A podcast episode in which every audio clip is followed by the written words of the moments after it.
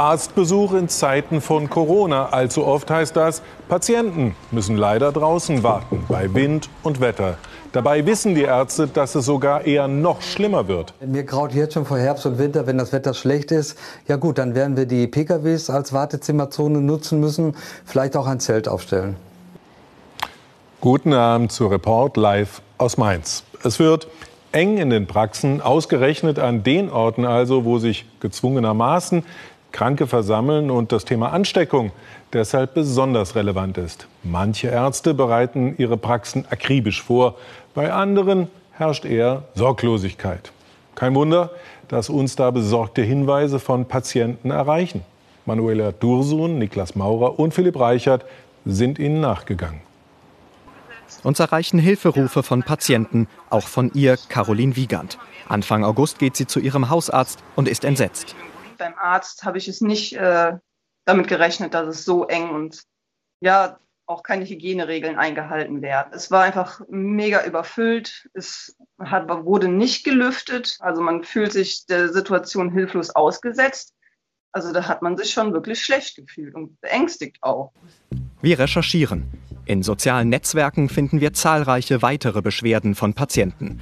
Auch sie kritisieren, dass Wartezimmer meist voll seien es gebe keine Möglichkeit zur Desinfektion sowie Patienten und Ärzte ohne Masken. Wohin das führen kann, zeigt ein Beispiel aus Trier. In dieser Reha-Praxis kommt es im Juli zum Supergau. Innerhalb weniger Tage erkranken in der Praxis 14 Patienten und 5 Mitarbeiter an Corona.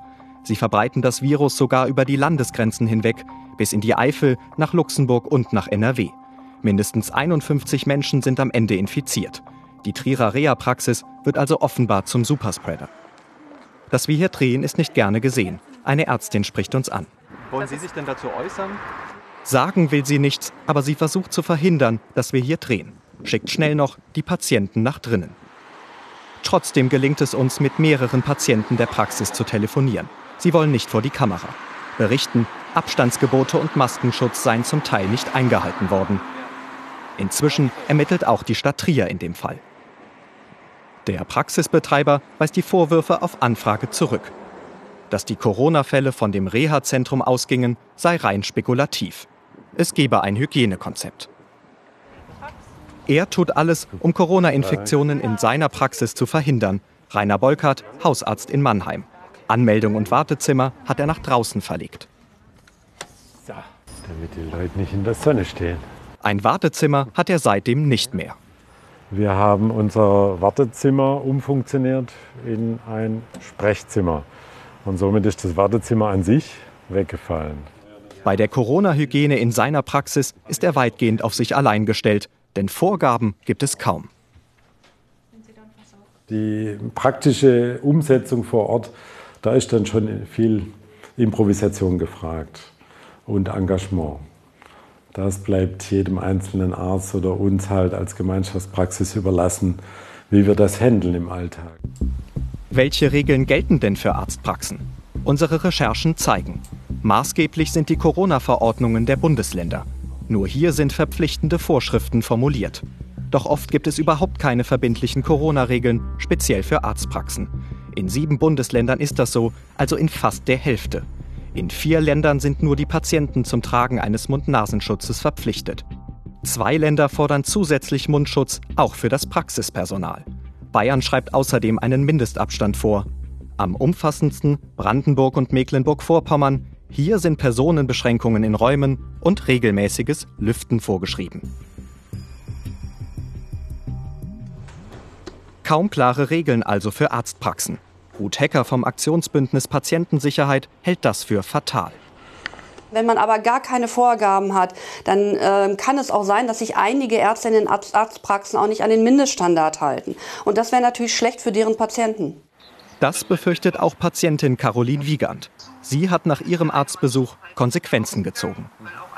Für mich war das ein großer Vertrauensbruch. So. Also ich überlege es mir wirklich zweimal, ob ich wirklich mit meinem Anliegen zum Arzt muss oder ob es ausreicht, sich in der Apotheke beraten zu lassen oder ob man Dr. Google im besten Fall fragt, um diese Situation halt aus dem Weg zu gehen. Okay. Und Hausarzt Rainer Bolkert fürchtet, dass es bald noch schlimmer wird. Denn im Winter kann er seine Patienten nicht draußen warten lassen, und plant schon jetzt Container ein. Ich könnte mir vorstellen, dass man hier vorne, da ist ja noch so ein Platz ja. Äh, zwischen Bäckerei, Weinhandel und den Autos, mhm. da könnte man eigentlich auf dem Platz eine, einen Container hinstellen. Der könnte da als Warteraum dienen. Viele Ärzte haben solche Möglichkeiten nicht. Und im Herbst werden deutlich mehr Patienten in die Praxen kommen. Mhm. Jetzt beginnt ja auch die Grippezeit. Das heißt, äh, es werden infektiöse Patienten in die Arztpraxen vermehrt strömen. Und da ist die Politik gefordert. Der Gesundheitsminister ähm, Jens Spahn ist da genauso gefordert wie bei den Friseuren oder bei den Restaurants oder Hotels. Wir brauchen einheitliche Regeln, bevor das Kind in den Brunnen fällt. Und was plant Jens Spahn?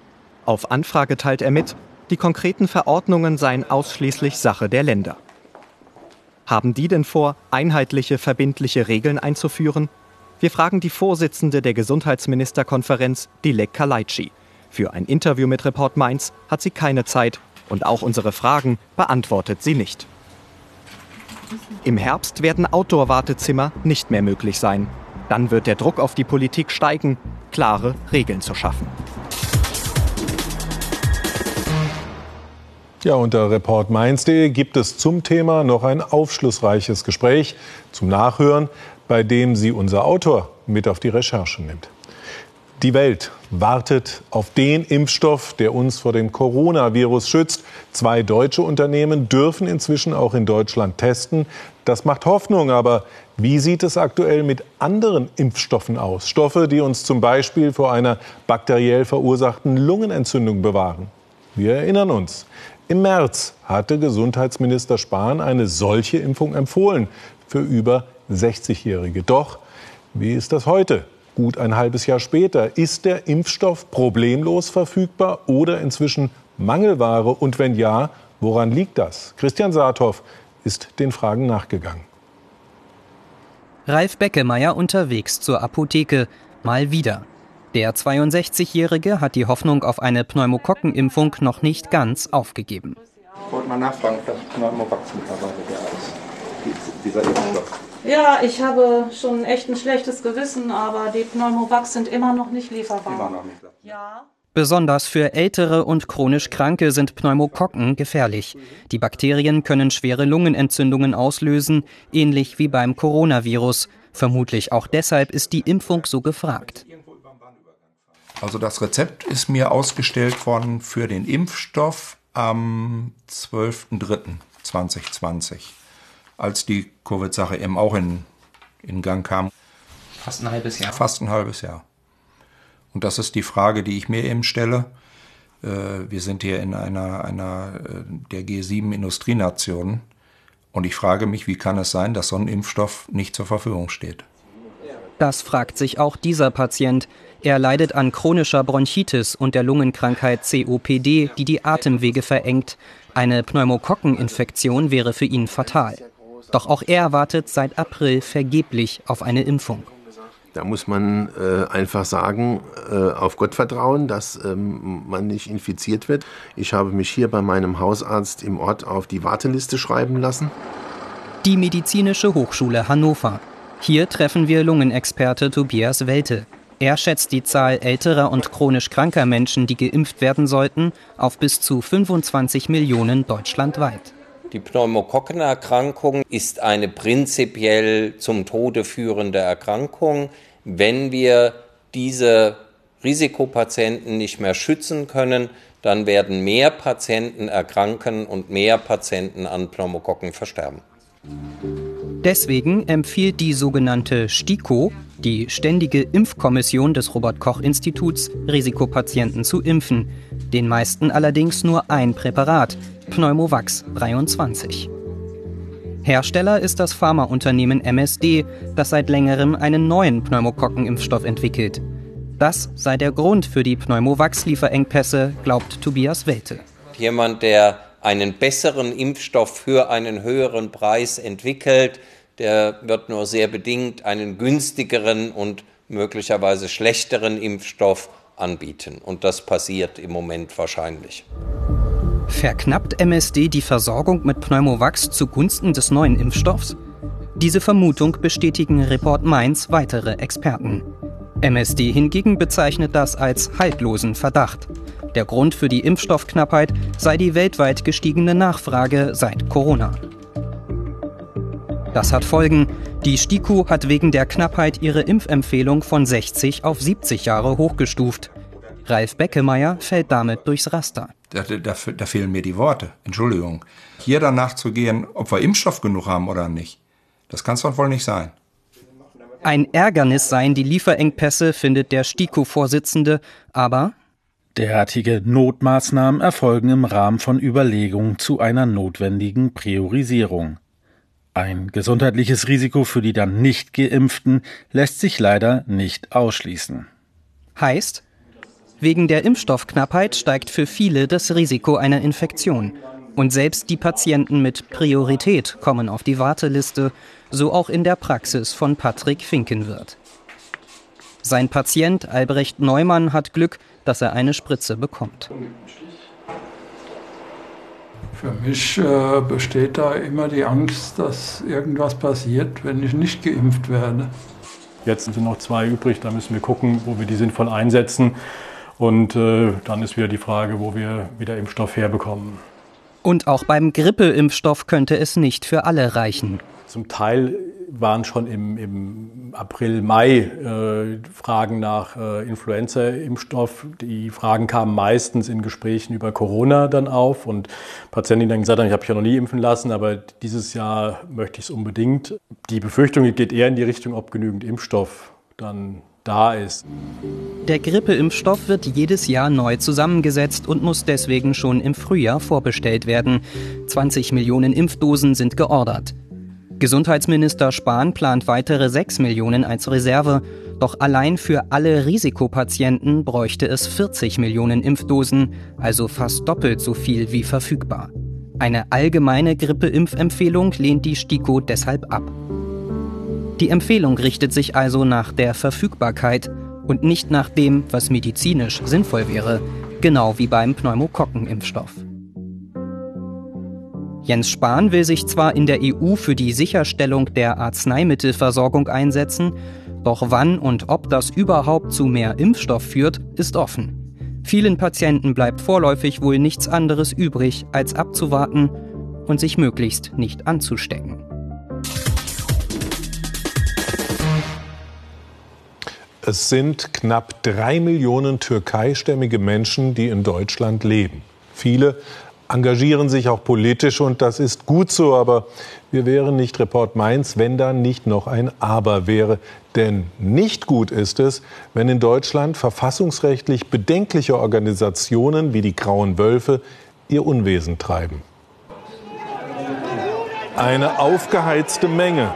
Viele zeigen den Wolfsgruß. Er ist das Erkennungszeichen der Grauen Wölfe. Eine Bewegung beobachtet vom Verfassungsschutz, gewaltbereit, faschistisch. Wenn nötig, sind wir für den Kampf bereit. Führerbefehl, wir sind bereit zu sterben.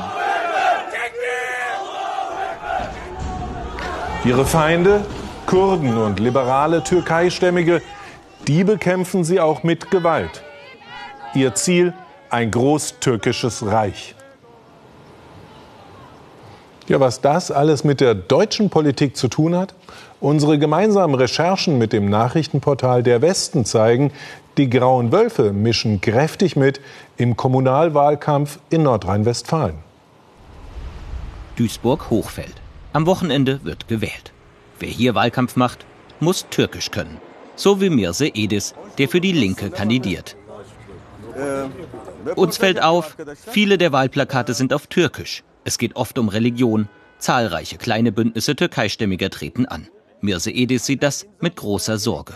Da machst du dich die letzten sechs Jahre gerade für diese Menschen im Rat stark.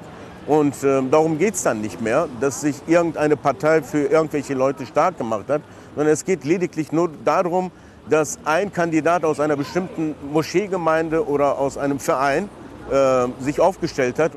Tatsache ist, zahlreiche Kandidaten stammen aus dem nationalistisch-religiösen Lager. Einige Bündnisse sogar aus dem Umfeld der Grauen Wölfe. Mit denen hat auch Stadtrat Hassan Tunca im benachbarten Mülheim seine Erfahrungen gemacht. Mit seinem Parteifreund schließt er dieses Büro vielleicht zum letzten Mal auf. Er hat das Bündnis für Bildung vor Jahren selbst gegründet. Doch nun richtet er einen erstaunlichen Appell an alle Wähler. Es ist äh, traurig, dass ich sagen muss, aber wählen Sie bitte andere demokratische Parteien, ähm, andere demokratische Bündnisse, aber tun Sie eins nicht, wählen Sie nicht das Bündnis für Bildung. Er hat die Räume inzwischen gekündigt. Was ist passiert? Ein Vorstand des Bündnisses entpuppte sich als grauer Wolf. Man habe ihn dann damit konfrontiert. Doch hinter ihrem Rücken habe der Mann zahlreiche neue Mitglieder angeworben. Am Ende sei das Bündnis so gekapert worden, erzählt er uns. Ja, wir sind unterwandert worden von grauen Wölfen, von äh, Vertretern oder von Entsandten anscheinend, von Moscheegemeinden. Ich bin komplett abgeschnitten von denen. Ähm, die möchten mir keine Informationen geben, antworten auf keine Mail. Wir besuchen Ferit Şentürk, den Mann, der das Bündnis gekapert haben soll und nun neuer Spitzenkandidat ist. Aus seiner Gesinnung macht er keinen Hehl. Die Grauen Wölfe, wo ich angehöre, äh, passiv aktiv, auch als Vorstandsmitglied, ich bin der Beisitzer, sind im Durchschnittsalter über 50. Die Leute, die dort sitzen, die kommen wirklich nur zum Kaffee trinken, freitags zum Beten. Ich stehe zu denen. Eine Unterwanderung streitet er ab. Er habe nur zahlreiche neue Mitglieder angeworben. Alle, die ich angesprochen habe, können perfekt Deutsch, sind der Sprache mächtig, politisch haben sie ein bisschen Ahnung. Und die haben zu mir gesagt, äh, wir werden natürlich Mitglied, wenn du uns führst. Der Funktionär einer verfassungsfeindlichen Gruppierung, bald im Stadtrat. Selten sind die Verbindungen so klar. Im Duisburger Norden hängen überall Plakate von Şevket Avcı, Stadtrat der CDU. Zuvor jahrelang Integrationsratsvorsitzender und gern gesehener Gast im türkischsprachigen Fernsehen mit internationaler Reichweite. Sein Name taucht schon 2016 in einem Dossier auf, mitfinanziert vom Land Nordrhein-Westfalen. Darin heißt es, er stehe den grauen Wölfen nah. Dieser Spur gehen wir nach. Wir treffen Salim Çakmak. Er war im Vorstand der Union der Vielfalt, einer Gruppe für Menschen mit Migrationshintergrund in der CDU. Die Aufnahme Avcıs habe man damals abgelehnt. Warum? Ja, wir haben äh, auch äh, Mitglieder gehabt, die äh, aus Duisburg kamen, die ihn äh, kannten, persönlich kannten. Also er war in Duisburg schon in äh, den politischen Kreisen einschlägig als Grauer Wolf bekannt. Und äh, deswegen haben wir äh, seine Mitgliedschaft geblockt. Kann das sein? Wir gehen dem Vorwurf nach und konfrontieren den CDU-Stadtrat. Ein Interview lehnt er ab. Sein Anwalt teilt uns schriftlich mit, eine politische Nähe unseres Mandanten zur Ülkücü-Bewegung, also den Grauen Wölfen, besteht nicht. Im Gegenteil, unser Mandant lehnt die Ülkücü-Bewegung ab. Tatsächlich, wir stoßen bei unseren Recherchen auf so einiges. Zum Beispiel Avcı als Integrationsratsvorsitzender bei der Eröffnung dieses Vereins. Er gilt als radikale Abspaltung der rechtsextremen Grauen Wölfe, Avcı unter dem Bild eines der berüchtigsten Faschisten der Türkei. Es ist für mich höchst befremdlich, wenn ich ein solches Foto sehe, äh, weil ich die äh, türkische Szene, weil ich äh, den Rechtsextremismus in der Türkei gut kenne und auch weiß, wie gefährlich er sein kann. Abgeordnete treffen sich ja auch nicht mit der NPD zum Kaffeekränzchen oder versuchen mit denen einen Dialog zu schließen. Wir finden zahlreiche weitere Treffen und Auftritte des CDU-Mannes bei Gruppierungen der Grauen Wölfe und mit ihren Funktionären. Avcıs Anwalt teilt dazu mit, ihr Mandant war als langjähriger Integrationsratsvorsitzender auf tausenden Veranstaltungen eingeladen und habe oftmals keinen Einfluss darauf, wo und mit wem von ihm Fotos gemacht werden. Alles nur Zufall also? Wir schauen uns einen der Treffpunkte der Grauen Wölfe in Duisburg näher an. Hier war auch Avcı mehrfach zu Gast und entdecken dabei Erstaunliches. Avcıs Name auf einem Briefkasten. Wir finden heraus, Avcı gehört das Gelände, auf dem sich die verfassungsfeindlichen Grauen Wölfe immer wieder trafen. Er hat es 2006 gemeinsam mit seinen Brüdern erworben. In die Verwaltung des Objekts sei er nicht eingebunden, teilt sein Anwalt mit. Salim Çakmak hat schon vor vier Jahren, kurz vor der Landtagswahl in Nordrhein-Westfalen, mutmaßliche Verbindungen türkischer Gruppierungen in die CDU gesammelt. Dabei auch die Vorwürfe gegen Avcı. Dieses Papier sei auch an Armin Laschet und die Landes-CDU gegangen erzählt er uns. Die Reaktion war, dass wir dieses äh, Pamphlet oder dieses Papier aus dem Verkehr ziehen sollten, so kurz vor den Wahlen, äh, und uns bei den äh, beteiligten CDU-Politikern entschuldigen sollten. Man würde uns persönlich für eine Wahlniederlage verantwortlich machen. Für AfD blieb das Papier offenbar ohne Konsequenzen. Er ist erneut CDU-Kandidat für die Kommunalwahl in diesem Jahr. Wie kann das sein? Schriftlich bekommen wir von der CDU keine Antwort. Haken am Samstag beim Pressetermin mit Armin Laschet nach. Aber wieso gibt es denn die Möglichkeit, dass jemand, der Verbindung zu den Grauen Wölfen hat, in, in NRW dennoch zur Kommunalwahl anzutreten als Stadtratskandidat? Jeder, der bei den Grauen Wölfen ist, wird aus der CDU ausgeschlossen. Da gibt es klare Regeln und die werden durchgesetzt. Doch wie viel Nähe zu den Grauen Wölfen ist noch erlaubt? Mit dieser Frage werden sich die Parteien endlich beschäftigen müssen.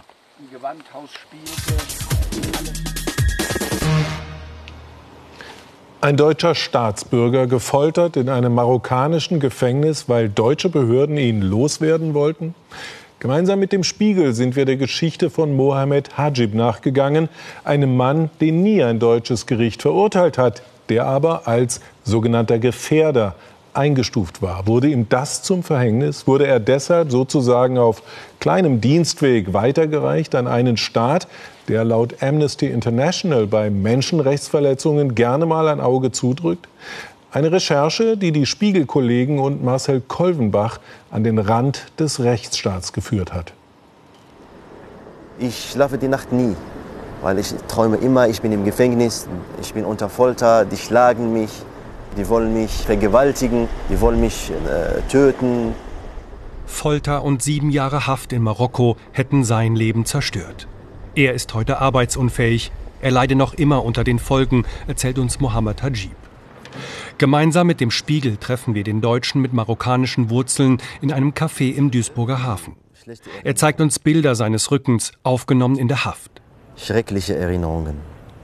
In Marokko wurde er zu zehn Jahren Haft verurteilt. Der Vorwurf, er habe terroristische Aktivitäten geplant.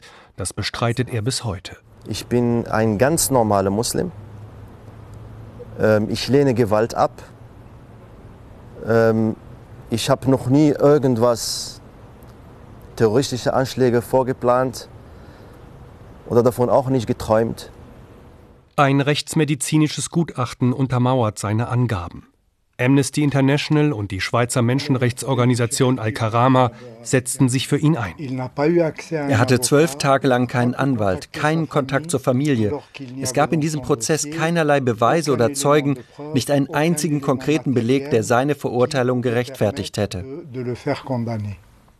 Der Menschenrechtsrat der Vereinten Nationen urteilte, die Verhaftung von Herrn Mohamed Hajib ist willkürlich. Darum fordert die Arbeitsgruppe die Regierung Marokkos auf, Herrn Hajib unverzüglich freizulassen und angemessen zu entschädigen. Doch er blieb sieben Jahre in Haft und wurde weiter gefoltert. Seit drei Jahren ist er zurück in Deutschland. Gemeinsam mit seinem Anwalt erhebt er schwere Vorwürfe gegen deutsche Behörden.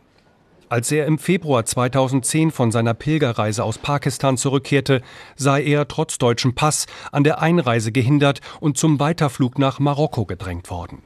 Außerdem habe das Bundeskriminalamt die Marokkaner über den Terrorverdacht informiert. Gleich nach der Ankunft in Marokko sei er verhaftet worden. Deshalb ist es für mich ganz klar, das war von Anfang an eine geplante äh, rechtswidrige äh, Festnahme und äh, es würde mich sehr wundern, wenn nicht auch von Anfang an diese anschließende Folterung und äh, Versuch von ihm ein Geständnis zu bekommen, ähm, mit schwerer Folter, wenn das nicht so geplant war. Ein ungeheuerlicher Vorwurf. Haben deutsche Sicherheitsbehörden seinen Mandanten wissentlich Haft und Folter in Marokko ausgeliefert? Diese Frage ist Ausgangspunkt für eine monatelange Recherche. Aus hunderten Akten, E-Mails und internen Vermerken ergibt sich für uns folgendes Bild. Bereits 2004 wird der Verfassungsschutz in Nordrhein-Westfalen auf Hajib aufmerksam, weil er muslimische Jugendliche missioniert.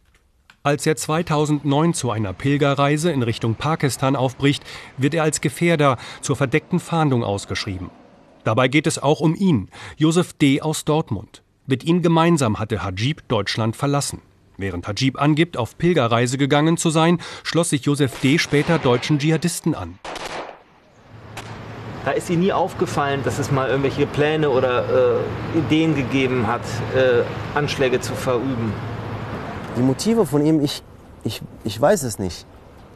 Wir, wir sind geflogen, wir kannten uns, wir sind zu, zusammen gereist und im Iran sind wir getrennt. Josef D. wurde in Düsseldorf der Prozess gemacht. Über seine Beziehungen zu Mohammed Hajib steht in der Anklageschrift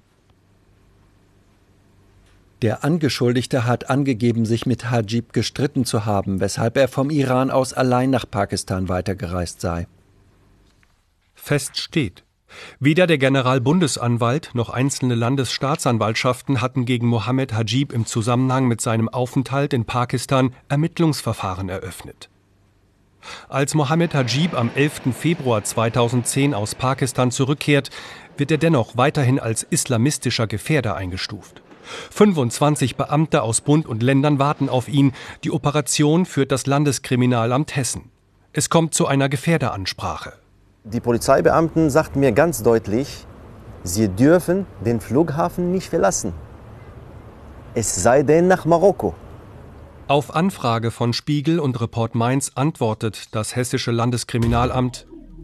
Die Weiterreise von Herrn Hajib nach Marokko erfolgte freiwillig. Zu keiner Zeit wurde durch Beamte des hessischen LKA diesbezüglich Druck auf Herrn Hajib ausgeübt. Tatsache ist, bis zu seinem angeblich freiwilligen Abflug war er in ständiger Obhut der Beamten. Und das Bundeskriminalamt informierte die marokkanischen Behörden. Und gleich nach seiner Ankunft landete Mohammed Hajib in den Händen seiner Peiniger. Wolfgang Neskowitsch, damals Obmann der Linken im BND-Untersuchungsausschuss, kritisierte 2011 das Vorgehen des BKA und forderte eine Untersuchung des Falls Hajib. Heute sagt er dazu, das BKA hätte bedenken müssen, ob der Betroffene staatlichen Repressionen durch den Empfängerstaat befürchten muss, die mit elementaren rechtsstaatlichen Grundsätzen unvereinbar sind. Dazu gehört insbesondere die Einhaltung des völkerrechtlichen Folterverbotes. Zum damaligen Zeitpunkt gab es genügend Belege und Anhaltspunkte dafür, dass die deutschen Sicherheitsbehörden nicht darauf vertrauen konnten, dass Marokko sich an solche elementaren rechtsstaatlichen Grundsätze hält.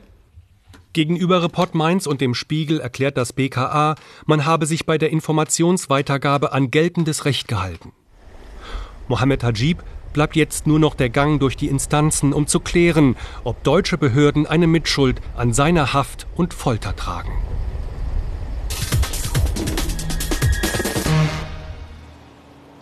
Das deutsch-russische Verhältnis steuert aus vielerlei Gründen einer diplomatischen Eiszeit entgegen. Ingo Zamperoni, was habt ihr hierzu gleich in den Tagesthemen? Unter anderem eine Kennerin der russischen Politik im Interview, denn im Moment ist die große Frage ja, ob Wladimir Putin, der Präsident in Belarus, eingreifen wird oder nicht. Und wir sagen gleich, was in Berlin rausgekommen ist beim Spitzengespräch über die Zukunft der deutschen Autoindustrie. Das gleich bei uns in den Tagesthemen. Danke nach Hamburg. Wir von Report Mainz wünschen einen schönen Abend hier im ersten. Report Mainz und mir können Sie übrigens auch auf Twitter folgen. Und am Donnerstag Monitor nicht versäumen. Bis bald. Tschüss.